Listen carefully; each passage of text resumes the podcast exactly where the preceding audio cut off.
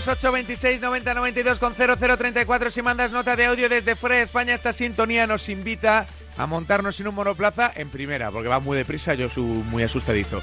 Para hablar de F1 hola Antonio Lobato ¿qué tal? muy buenas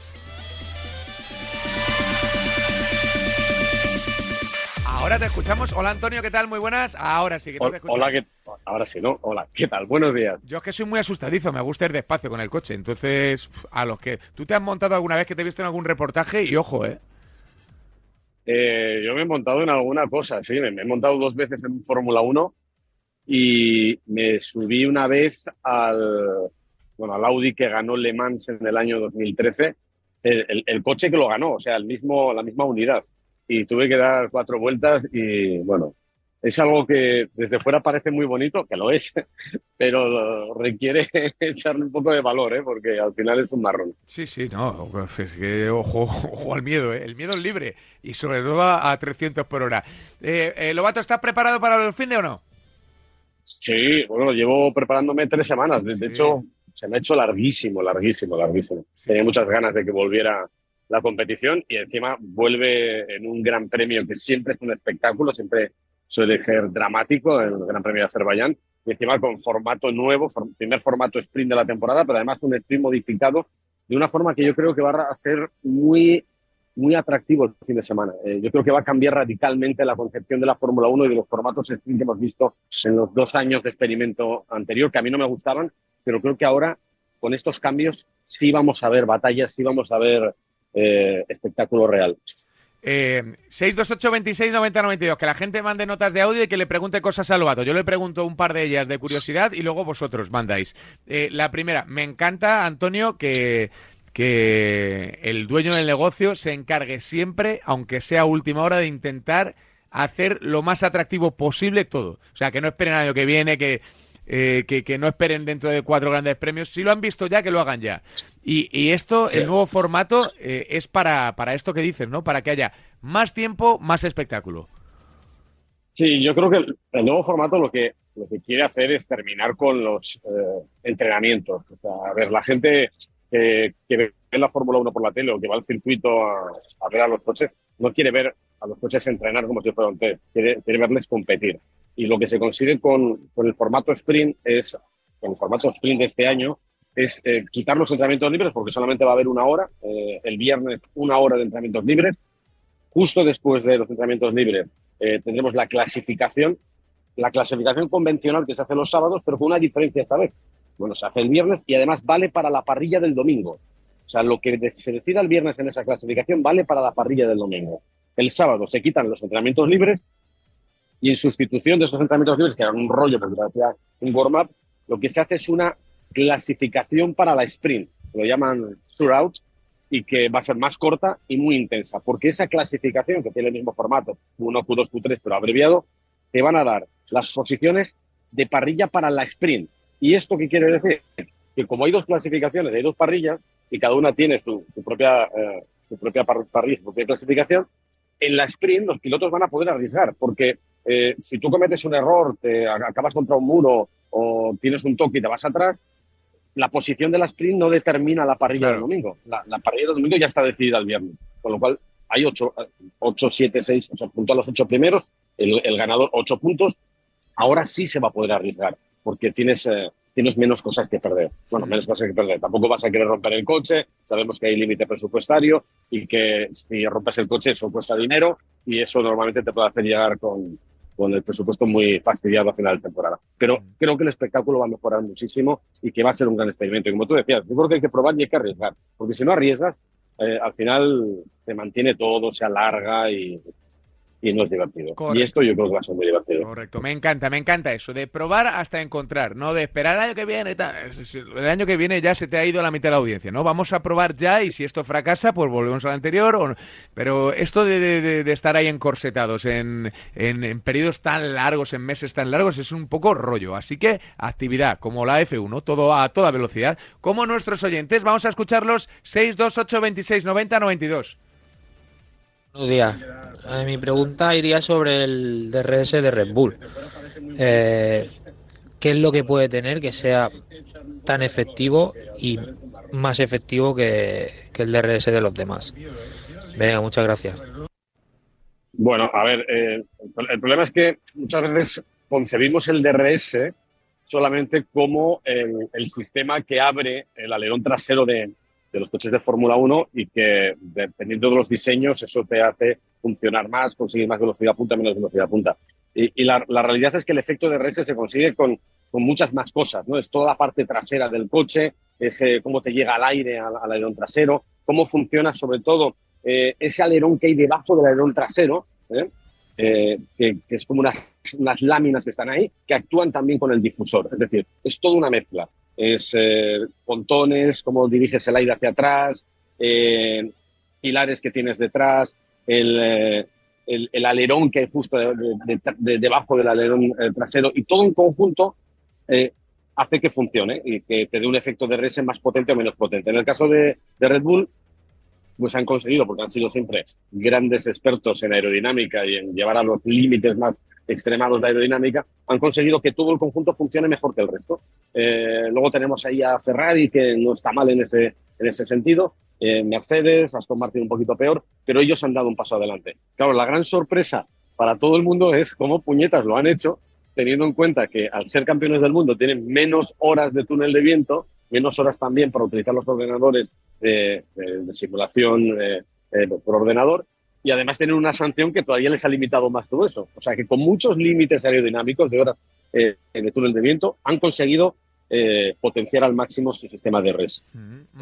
son, son unos magos.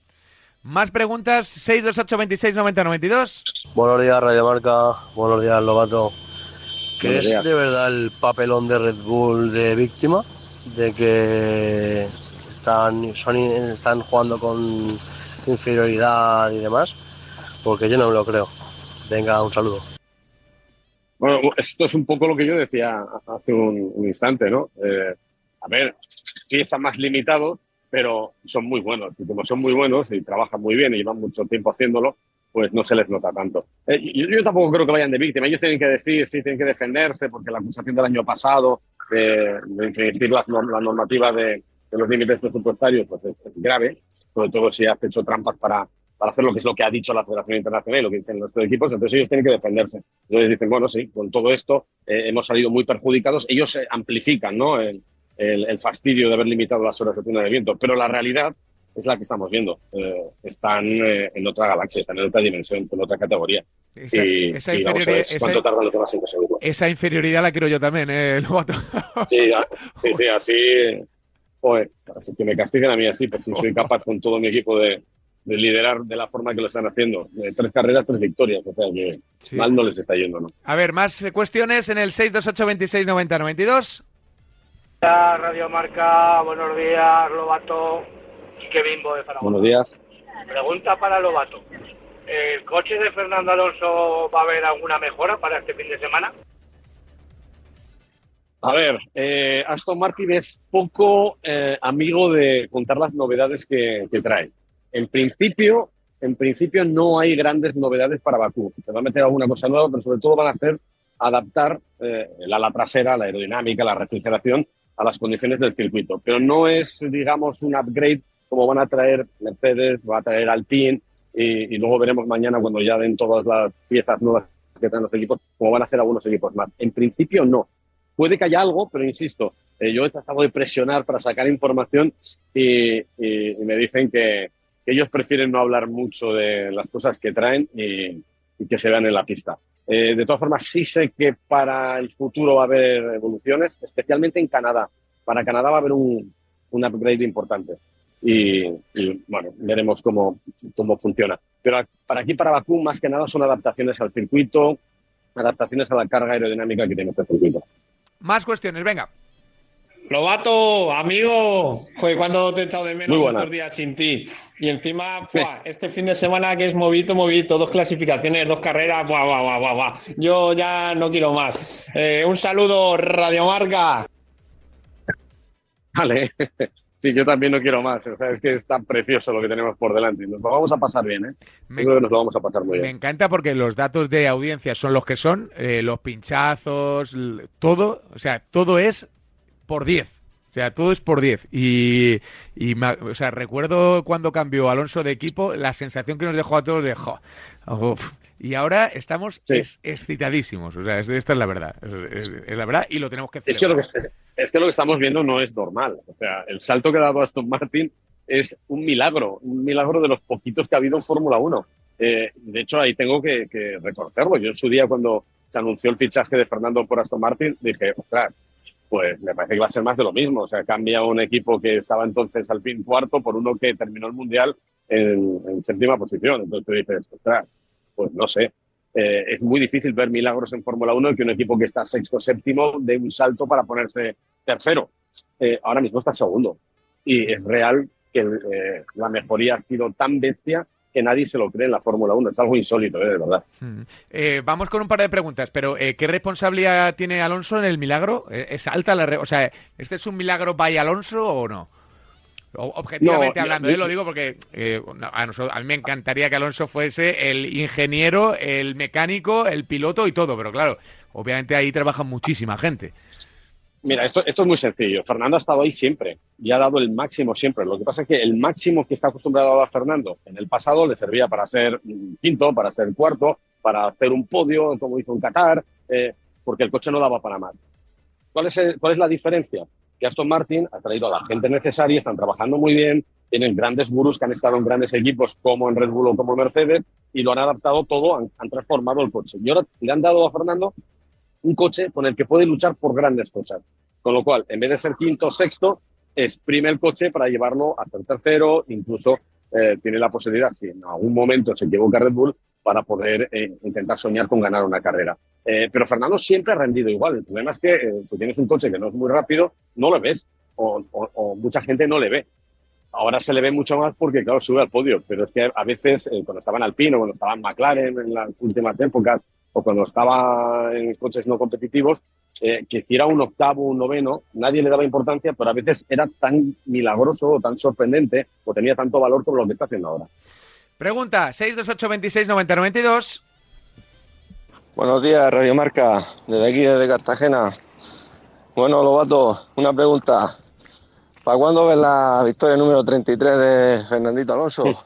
Un saludo. Bueno, yo adivino todavía no soy.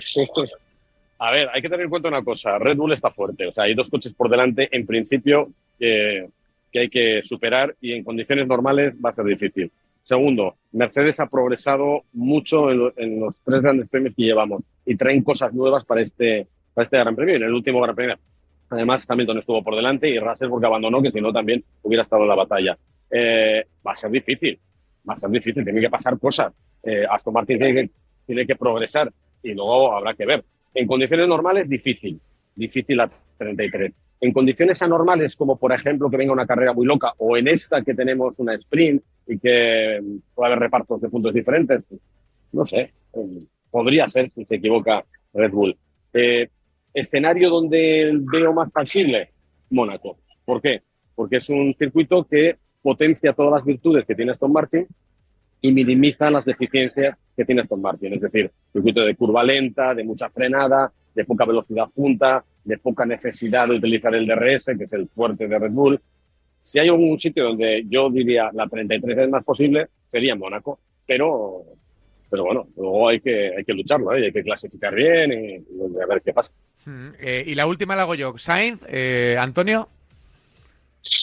Pues eh, vamos a ver, eh, el problema yo no, no, es Sainz, el problema es Ferrari. Eh, Carlos este año es muy diferente al Carlos del año pasado. Él lo reconoció, el año pasado no se adaptaba al coche, no tenía confianza en el coche, este año la tiene, este año va rápido, este año está tan rápido como, como Leclerc. El problema es que Ferrari no está a la altura. ya no es que no sea segundo, es que tampoco es tercero, tampoco, ahora mismo es cuarto que tiene a Aston Martin por delante, tiene a Mercedes por delante y por supuesto tiene a Red Bull por delante. Con lo cual, eh, tienen que espabilar, tienen que evolucionar el coche, tienen que conseguir mejoras, eh, tienen que solucionar los problemas que ahora mismo tienen. Y si eso ocurre, eh, Carlos va a estar ahí, porque yo creo que Carlos está súper fuerte. El año, en la última carrera en Australia, independientemente de, la sanción, que desde mi punto de vista la considero injusta, hizo un carrerón, hizo una salida, varias salidas espectaculares, excepto la última, eh, hizo adelantamientos memorables, tuvo buen ritmo de carrera, eh, fue otra historia. Lo que pasa es que, bueno, eh, yo creo que se merecía la cuarta posición, que era lo, que, lo justo, y con la sanción en el momento en el que se metieron, pues al final le mandaron al decimosegundo lugar. Pero yo tengo muchas esperanzas en Carlos. No sé si tengo tantas esperanzas en Ferrari. Antonio, un abrazo muy, muy grande y que disfrutemos de un gran fin de semana que seguro así será. Un abrazo. Venga, un abrazo fuerte. La F1, que como siempre aquí es protagonista en A Diario.